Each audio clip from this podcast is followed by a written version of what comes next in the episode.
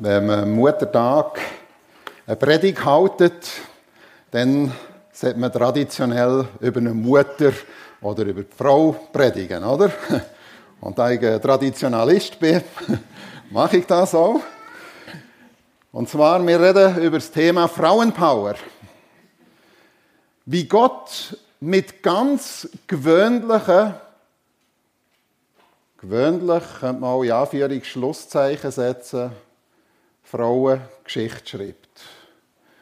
Manchmal, und auch die Frau, die wir heute Morgen miteinander anschauen, sehen wir, sie steht eigentlich im zweiten Glied. Und trotzdem, wie Gott die Frau braucht, das ist einfach ganz gewaltig. Und nicht nur die eben. Und das macht es eben gerade aus. Das ist, äh, wenn wir in die Bibel hineinschauen, dass sie ja ganz normale Menschen sehen, wie du und ich. Und einfach zu sehen, was nötig ist, dass Gott uns kann und will brauchen.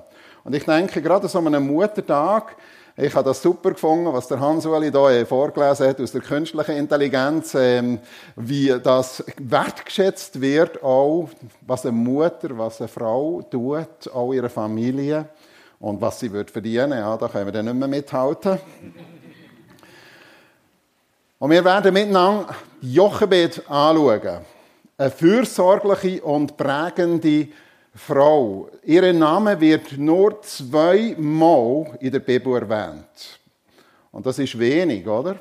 Das ist nicht eine wie ein Petrus oder was weiß ich, wie ein Elia und äh, Häufen andere, die sehr oft erwähnt werden. Zweimal fällt der Name Jochebed und wir wollen die Geschichte anschauen. Sie ist eine Mutter in schweren, in bedrückenden Zeiten geworden, beziehungsweise gesehen. Und viele von uns empfingen auch unsere Zeit als sehr bedrückend, als eine schwierige Zeit, als eine herausfordernde Zeit. Ja, und es ist so, es ist tatsächlich so, wir leben in einer herausfordernden Zeit. Was alles abgeht und was auf uns zukommt, wo wir müssen damit fertig werden und äh, die zunehmende Beengung auch für, für äh, Christen, wo man einfach spür, wo spürbar ist. Und darum tut es vielleicht gerade gut, so eine Frau anzuschauen, die in diese Zeit ihnen ihres mindestens dritte Kind hat bekommen. Es ist eine Geschichte, die so beschrieben wird, es ist ein neuer König in Ägypten oder ein Pharao in Ägypten an die Macht gekommen. Und jetzt müssen wir einfach wissen, ähm, es ist ein neuer Pharao gekommen. Die Bibel schreibt die Geschichte und wir haben vor einigen Monaten haben wir den Josef durchgenommen. Und der Josef ist ja nach Ägypten gekommen, verkauft worden als Sklave von seinen Brüdern und ist dort hier nachher zum Premierminister geworden und ist letztendlich zum Retter geworden, weil Gott ihm die Weisheit gegeben hat, den Traum vom Pharao zu deuten und äh, nachher können Kornkammern anlegen in den fetten Jahren und wo dann die sieben mageren Jahre gekommen sind, also Hungersnot eigentlich war, hat er nicht nur für die Ägypten, ähm, sondern den ganzen Nahen Osten, wo eigentlich nachher versorgt ist worden, wo nach Ägypten hat können kommen, zum Josef hat können kommen, wo er hat können Getreide rausgeben. Und jetzt sind wir ungefähr 350 Jahre später. Und einfach, dass wir ein bisschen den geschichtlichen Ablauf haben. Und da ist ein neuer König oder ein neuer Pharao in Ägypten gekommen, der nichts von Josef wusste. Und das ist genau das Problem. Das ist auch heute noch das Problem. Ich sage das immer wieder. Die Geschichtslosigkeit. Es ist unglaublich wichtig, dass wir mit der Geschichte verbunden sind, dass wir Geschichte wissen, dass wir aus der Geschichte lernen können. Wenn Geschichtslosigkeit ist, dann ist das mit einer riesigen, ja, mit einer tödlichen Gefahr verbunden. Er sagt nämlich zu seinem Volk, diese Israeliten sind uns zu zahlreich und zu mächtig geworden. 70 Leute das sind die Nachkommen gesehen, beziehungsweise Brüder äh, und der Vater natürlich vom Josef, sind ja nach Ägypten gekommen. Mit 70 Leuten hat es angefangen, 350 Jahre bevor dass das hier die Geschichte abspielt. 70 Leute. Und jetzt sind sie ungefähr bei 2 Millionen. Und das ist natürlich ein Pharao in Ägypten ganz geschmuch geworden boah, die werden immer grösser, immer zahlreicher, immer mächtiger, immer einflussreicher. Da muss man etwas machen. Wir müssen uns etwas einfallen, damit das Volk nicht grösser wird. Und das weckt dunkle Erinnerungen, solche Sätze, an andere Zeiten, wo wir sicher aus dem Geschichtsunterricht auch noch kennen, vom Zweiten Weltkrieg, Nazi-Deutschland und was alles nachher passiert ist mit den Juden. Da muss man sich etwas einfallen die Ägypter haben Angst vor ihnen bekommen. Sie haben ihnen zuerst mal einfach durch harte Arbeit das Leben schwer gemacht. Der äh, Begriff, der hier gebraucht wird, bitter gemacht. Zuerst mal das Leben so richtig bitter machen. Und der König von Ägypten erteilt den hebräischen Hebammen Schifa und Pua den Befehl, dass sie auch die Oberhebammen sehen, wenn dir die hebräischen Frauen bei der Geburt Hilfe leistet, dann müsst ihr alle Buben töten. Was für ein Auftrag für eine Hebamme, alle männlichen äh, Babys, die auf die Welt kommen, umzubringen. Und darum ist es gut zu lesen, Mut tut gut. Die Hebammen haben sich dem widersetzt, weil sie mehr Ehrfurcht vor Gott hatten, als Ehrfurcht vor dem König von Ägypten. Das ist ihnen wichtiger gewesen. Was sagt Gott? Und ich bin ja in der Innerschweiz ähm, Pastor gesehen und wir haben in Stanz haben wir einen Arzt auf der Gynäkologie und da hat er Mut gehabt und gesagt, ich vollziehe keine Abtreibungen. Wow, das ist etwa, aber er ist auch nicht lange dort geblieben. Ja. Das ist die traurige Realität. Aber er hat sich seinen Job dort hier das kosten Er ist zu dem gestanden. Und ich denke, das ist das, was, was wir hier schon von, diesen Hebammen können lernen können. Übrigens, es ist interessant, wenn wir das Leben von Mose anschauen, es sind sechs Frauen, die eigentlich lebensrettend Einfluss genommen haben auf die Lebensrettung, dass der Mose eigentlich überlebt hat. Sechs Frauen, unter anderem die zwei Hebammen, Jochebed, die wir dann nachher werden anschauen, seine Schwester Miriam und nachher natürlich ähm, die Tochter vom Pharao und seine Frau Zippora. Gott hat die Hebammen gesegnet und Israel ist immer grösser geworden und mächtiger. Und dann hat der Pharao noch eine grässlichere Idee gehabt und hat gesagt, okay, jetzt müssen wir einfach seinem Volk hat er das gesagt, schaut, meldet alle Babys, die ihr feststellt, die dort hier bei denen geboren werden, die männlich sind, äh, dann kämen die in Nil. Der Nil ist für die Ägypter ein Gott gewesen, und dann hat man eigentlich sozusagen dem Gott Nil die Babys geopfert. Eine furchtbare Situation. In diese Situation lesen wir, dass dann Jochebed schwanger ist, mindestens zum dritten Mal, weil es ja schon bereits ähm, der Aaron und Miriam, also die älteren Geschwister, die von Mose geboren waren. Aber was wir sehen, ist etwas, das leuchtet so wie äh, die Morgensonne durch die Dunkelheit auf in dem Ganzen innen, was auch uns gilt. Du, die Stelle, die möchte ich in dieser Situation, wo wir hier uns befinden, wo vielleicht viele als bedrückend und schwer und zunehmend schwer empfinden, einfach in Erinnerung rufen. Gott weiß, wie es uns geht, wenn der Weg eng wird und die Umstände wie hier zu dieser Zeit bitter werden. In 2. Mose 3 steht nämlich, der Herr sagte, ich habe gesehen, wie mein Volk in Ägypten unterdrückt wird. Ich habe ihr Schreien gehört. Ich weiß, wie sehr es leidet. Und eins können wir uns ganz sicher sein. Egal wie deine Umstände vielleicht jetzt gerade sind oder wie sie noch werden, Eins kannst du ganz sicher wissen, das gilt. Ich habe gesehen, Gott sieht dich. Gott weiß deine Adresse. Gott weiß deine Umstände. Gott hat deine Gebet, dein Schreien, dein, dein Brüllen. Ja, steht an anderer Stelle, er hat deine Tränen gezählt. Er weiß, wie viel Tränen du brüllt hast über eine bestimmte Situation. Das ist unser Gott. Und er sagt, ich weiß, ich weiß es, wie sehr du leidest. Und das Neue Testament, Hebräerbrief, sagt, oh, ich kann es noch empfinden, weil ich alles, alles auch durchgemacht habe. Sagt Jesus Christus.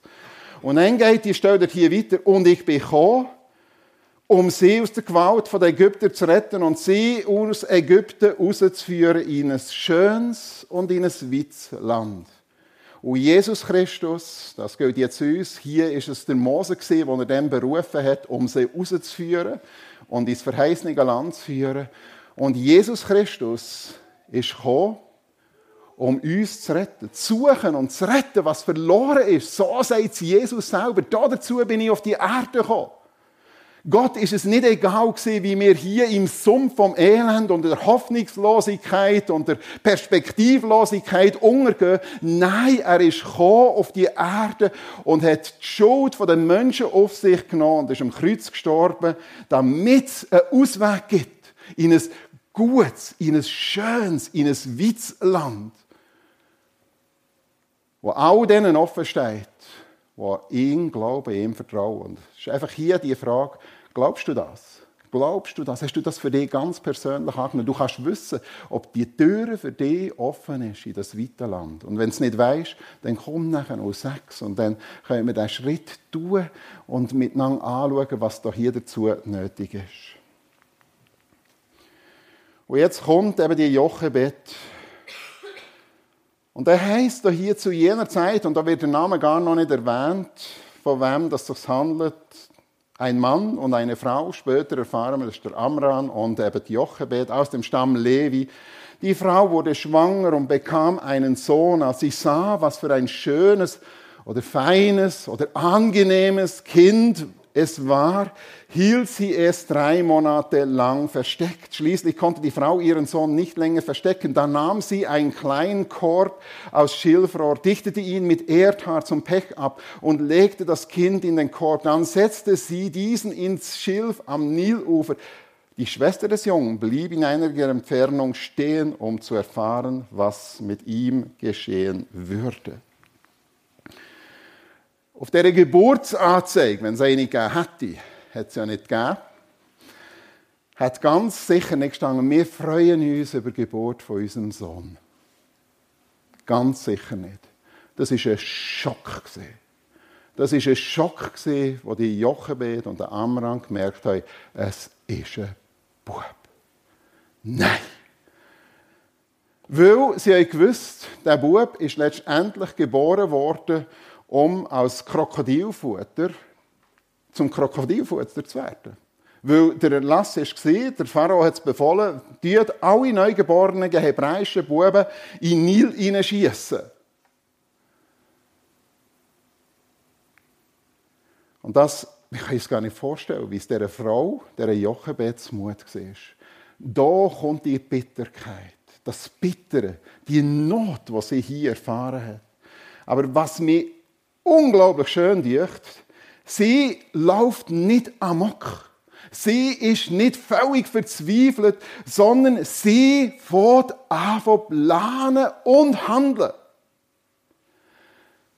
Sie dichtet hier so ein Körbchen ab so nach drei Monaten, das heißt ja, das ist, es wird übrigens im Neuen Testament wiederholt, ein schönes oder ein liebliches oder ein angenehmes Kind gesehen.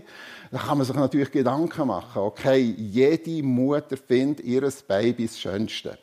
Yeah, das ist das Herzigste, oder? Jede Mutter, das ist normal. Aber ich weiß nicht, wieso, dass es dann auch im Neuen Testament auch wiederholt wird, auch vor Gott. Es ist ein schönes Kind. Vielleicht ist es auch ein angenehmes Kind, weil es drei Monate lang recht ruhig war. Es ist wahrscheinlich nicht ein Schreibaby. Nimm ich mal an. Vielleicht meint es auch das. Ich weiß es nicht. Es gibt ja die, auf jeden Fall hat sie es drei Monate verbergen, aber irgendwo, irgendeinisch ist natürlich doch auch die Stimme kräftiger geworden von dem Mose. Und dann hat sie eben angefangen planen. Und sie macht so ein, äh, ein Körbchen. Es heißt hier im Hebräischen ein Kästchen.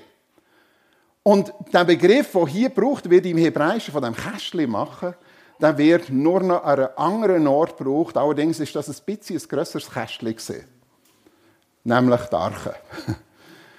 Das ist das Kästchen. Also sie baut eigentlich eine Mini-Arche. Eine Mini-Arche, sie baut das.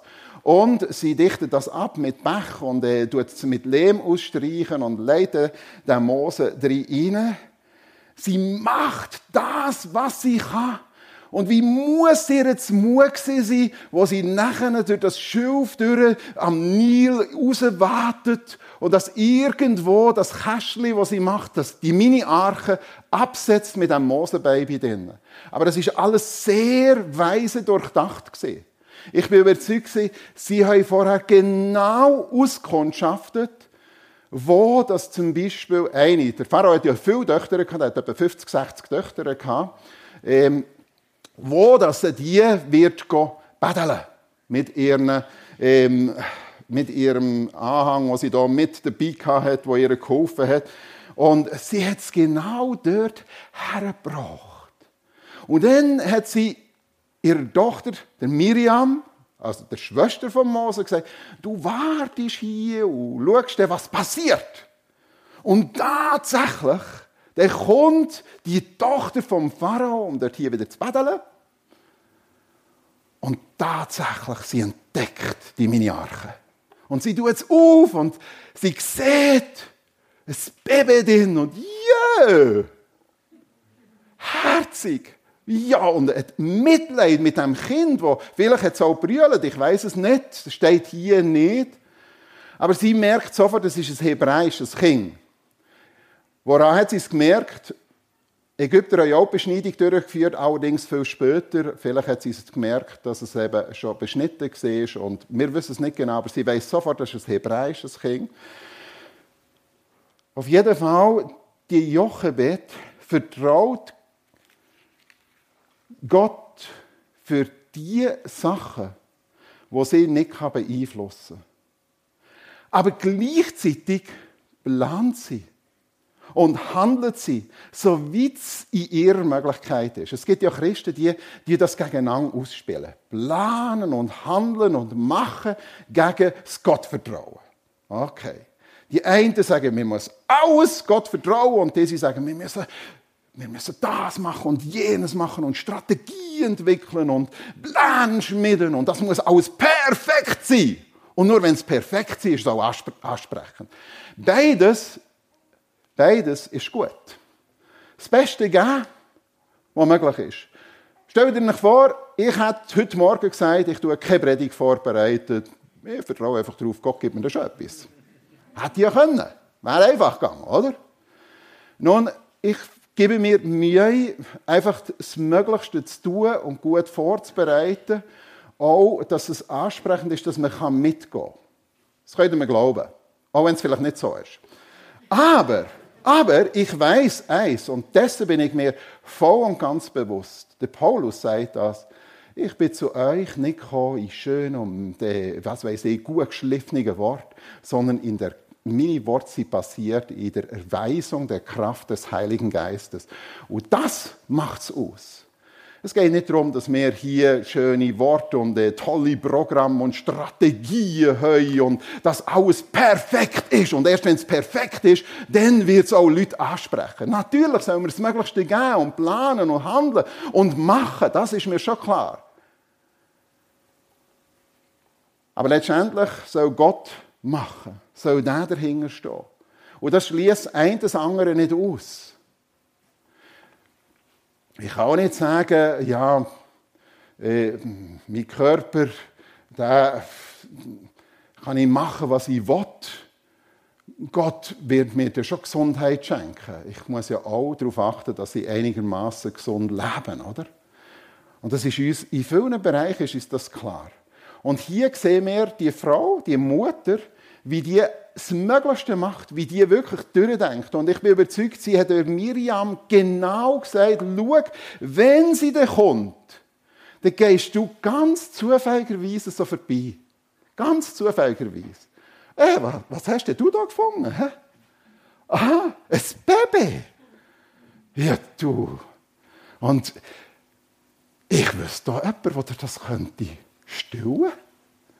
Ich, es, bei den Hebräern, eine Frau, hat natürlich auf gar keinen Fall gesagt, logischerweise nicht, dass sie mit dem Bub hier, dass sie da verwandt ist, dass sie die Schwester ist und dass, dass die Mutter hier, natürlich logischerweise nicht, das war sehr weise durchdacht. Ich bin überzeugt, die haben das durchbesprochen, wie das, das soll gehen. Sie haben nichts im Zufall überlassen. Aber, und jetzt kommt eben das Aber. Der Kluge überlegt, bevor er handelt, durch Beratung kommen Pläne zum Ziel. Also da sehen wir, Bibel geht davon aus, ja, es braucht Pläne, es braucht Beratung, es braucht Strategien, das ist äh, gut und recht. Aber dann gibt es den Moment, den Moment vom vertrauensvollen Loslassen. In dem Moment, wo sie das Baby hat einfach dort hier zurückgelassen, selber wieder zurückgewartet ist und einfach gewusst hat, und jetzt muss Gott handeln.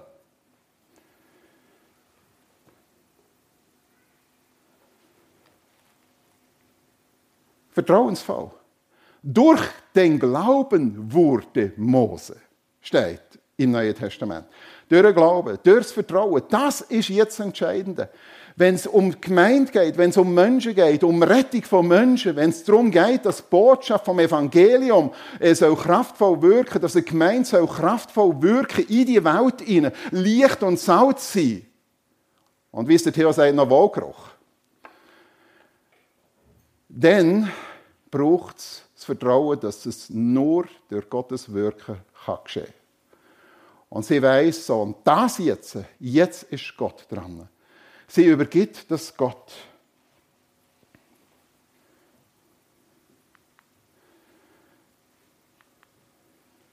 Und dann kommt das souveräne Timing eben. Genau das passiert. Die Tochter vom Pharao kommt zum Fluss, entdeckt den Korb, fragt die Schwester, sie weiß ja nicht, dass es die Schwester ist, oder die, sie fragt die Tochter vom Pharao, eben äh, die Miriam, soll ich eine Hebräerin holen und soll das Kind stellen? So, so ganz mit einer Unschuldsmiene oder so. Und sie sagt, nimm das Kind, das Jochebed kommt, die Mutter. Nimm das Kind mit heim und stell es für mich. Und ich werde dir für deine Hilfe zahlen. Sie nimmt ihren Sohn mit heim, stellt ihn, und wo er gross genug ist und man merkt aus, aus, ähm, aus, aus dem Zusammenhang, dass er, dass er sogar noch ein bisschen länger können dort bleiben daheim. Man hat damals etwa so bis drei ungefähr, bis sie dreijährig waren, gestellt. Auf jeden Fall, der Mose ist gestellt worden, bis so drei, vier. Und wir gehen davon aus, dass der Mose etwa mit sechs nachher an Pharaonenhof gekommen ist. Perfektes Koordinatennetz von Gott zur rechten Zeit, am rechten Ort und weise Worte, wo genau passt haben, wo einfach alles hineingegriffen hat. Das kann nur Gott sein. Das ist reiner Zufall gewesen. Alles von Gott zugefallen. Zurück zum Absender, kann man sagen. Das Päckchen geht zurück zum Absender, oder? Ich finde das so schön. Und Ironie vom göttlichen Plan, das ist ja, ah, das finde ich einfach genial. Tochter vom antisemitischen Kindsmörder finanziert die hebräische Erziehung vom Retter. Das ist Ironie. Gottes.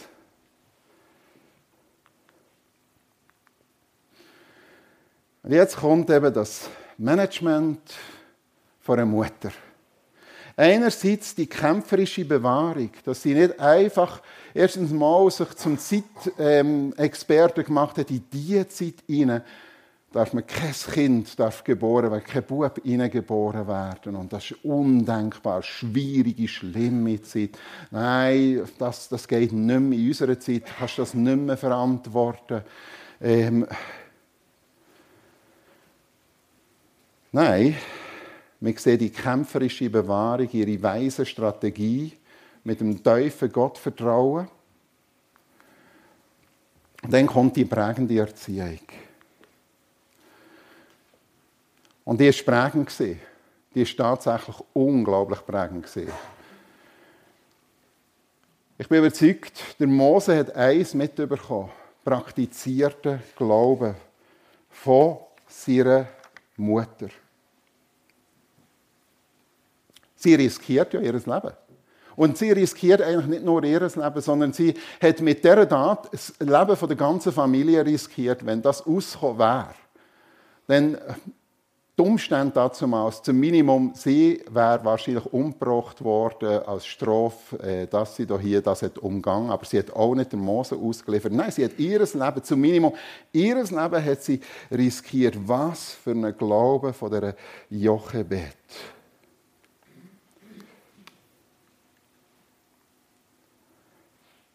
Und ich bin überzeugt, sie hat den Glauben vorgelebt. Auch in den ersten sechs Jahren, wo der Mose daheim war.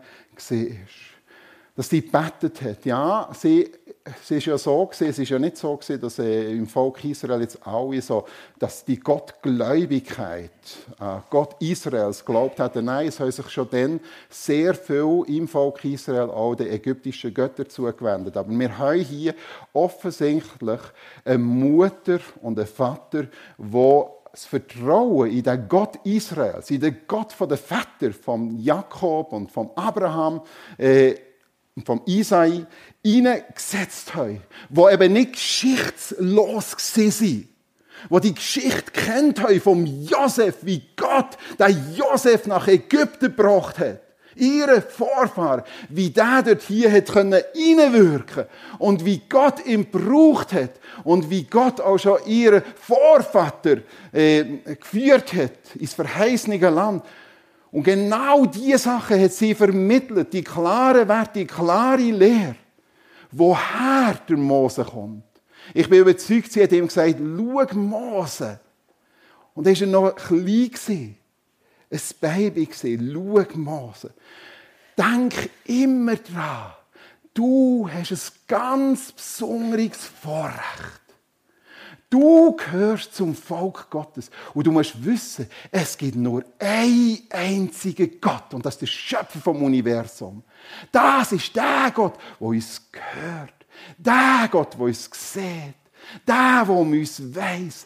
Der, der hilft. Der, der die Koordinaten nicht spannt. Der, der über die Umstände steht, wenn wir sie manchmal nicht verstehen. Sie hat ihm das deutlich gemacht. Du kommst aus dem Volk. Und sie hat ihm sicher die Geschichte von Josef erzählt. Die Geschichte war ja übermittelt.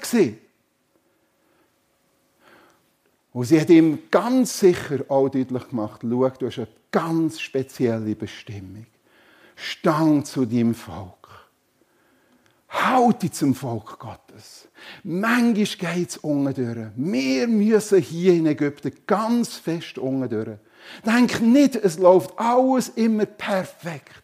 Alles immer so auf Wolke 7. Alles immer Heilung. Alles immer schön. Alles immer Wohlstand. Denk's ja nicht. Manchmal geht's tief unten durch. Und ich bin überzeugt, dass sie ihm das vermittelt hat. Und das hat der Mose ja schon von Kindsbeinen an aufgesogen und gemerkt. Seine eigene Geschichte wird sie ihm erzählt haben. Wie es mit ihm gegangen ist als Baby. Und sie hat ihm ganz sicher auch gesagt, schau, du musst wissen, das hier ist nicht unser Bestimmungsland. Es gibt ein anderes Land. Das ist unsere Bestimmung. Kanaan. Kanaan. Dort hat Gott unsere Bestimmung. Und dort wird er uns wieder führen.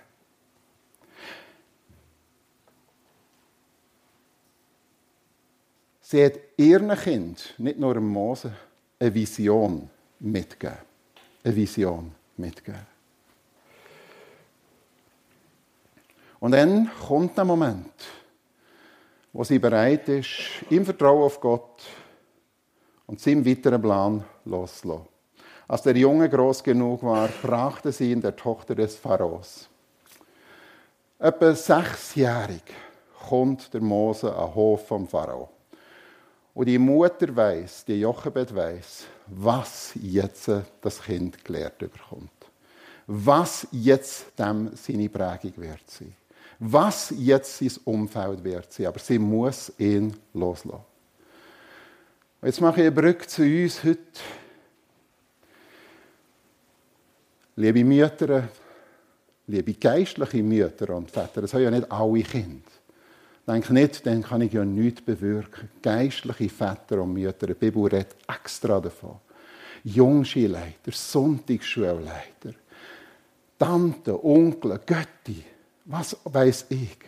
Es ist so viel möglich mit einer Prägung. Und ich sage euch, prägt euch Kinder.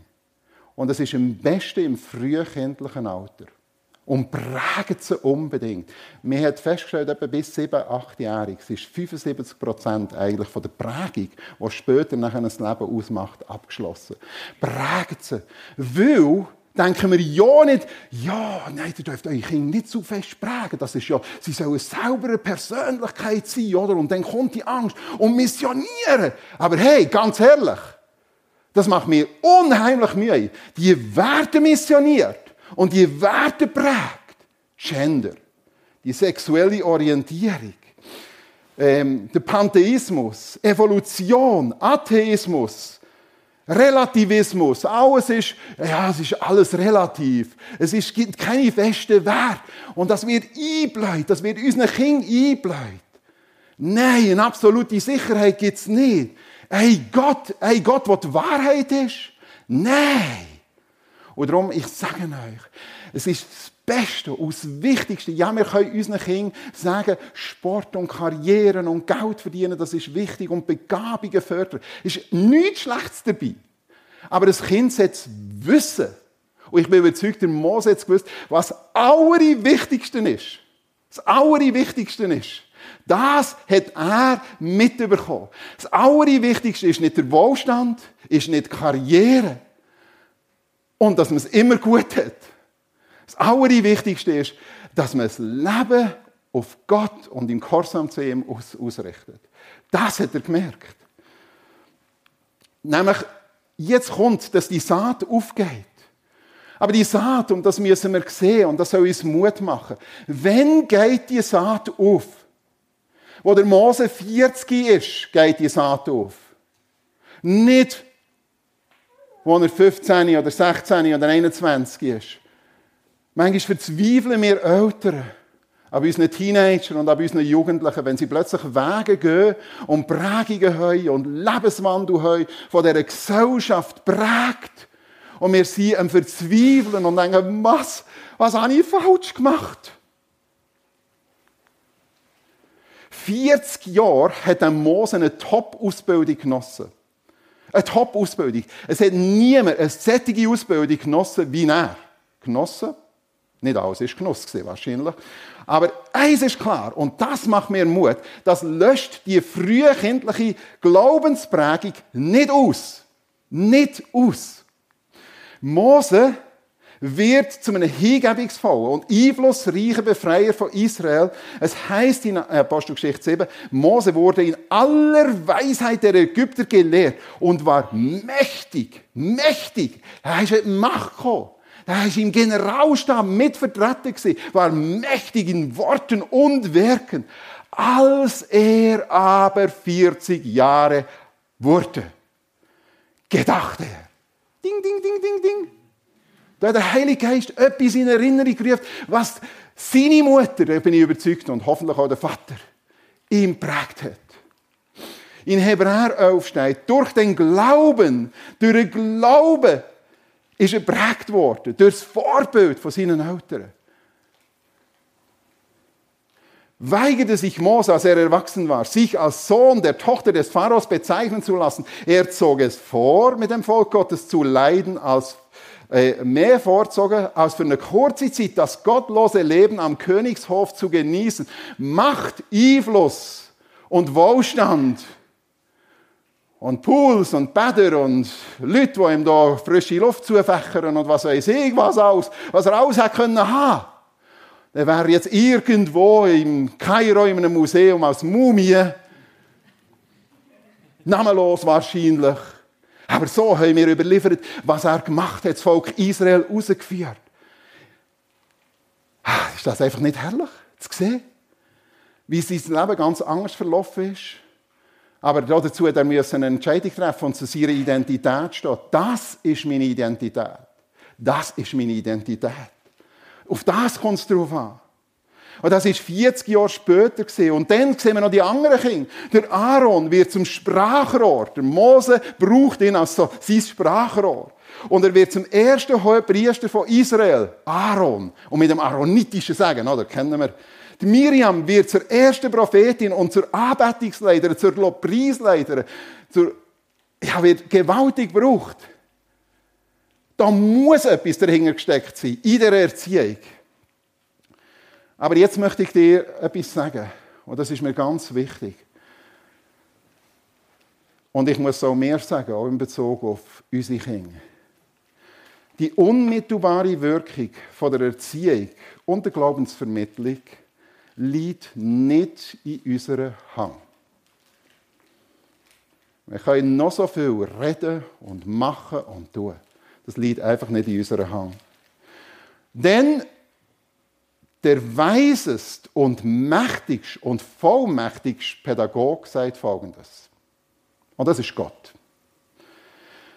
Gott selbst, als der mächtigste Pädagog, sagt in Hosea auf über sein Volk, ich habe versucht, dich mit Liebe und mit Strenge zu erziehen, aber du wolltest nicht auf mich hören.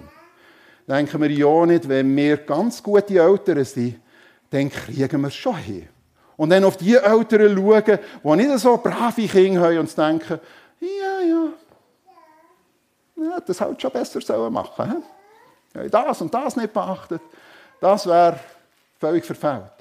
Wenn Gott sagt, auch ich, auch ich habe mit Liebe und mit Strenge alles versucht, aber sie haben nicht wollen, dann sagt das etwas anderes aus. Da ist natürlich logischerweise auch noch der Wille des Menschen mit integriert.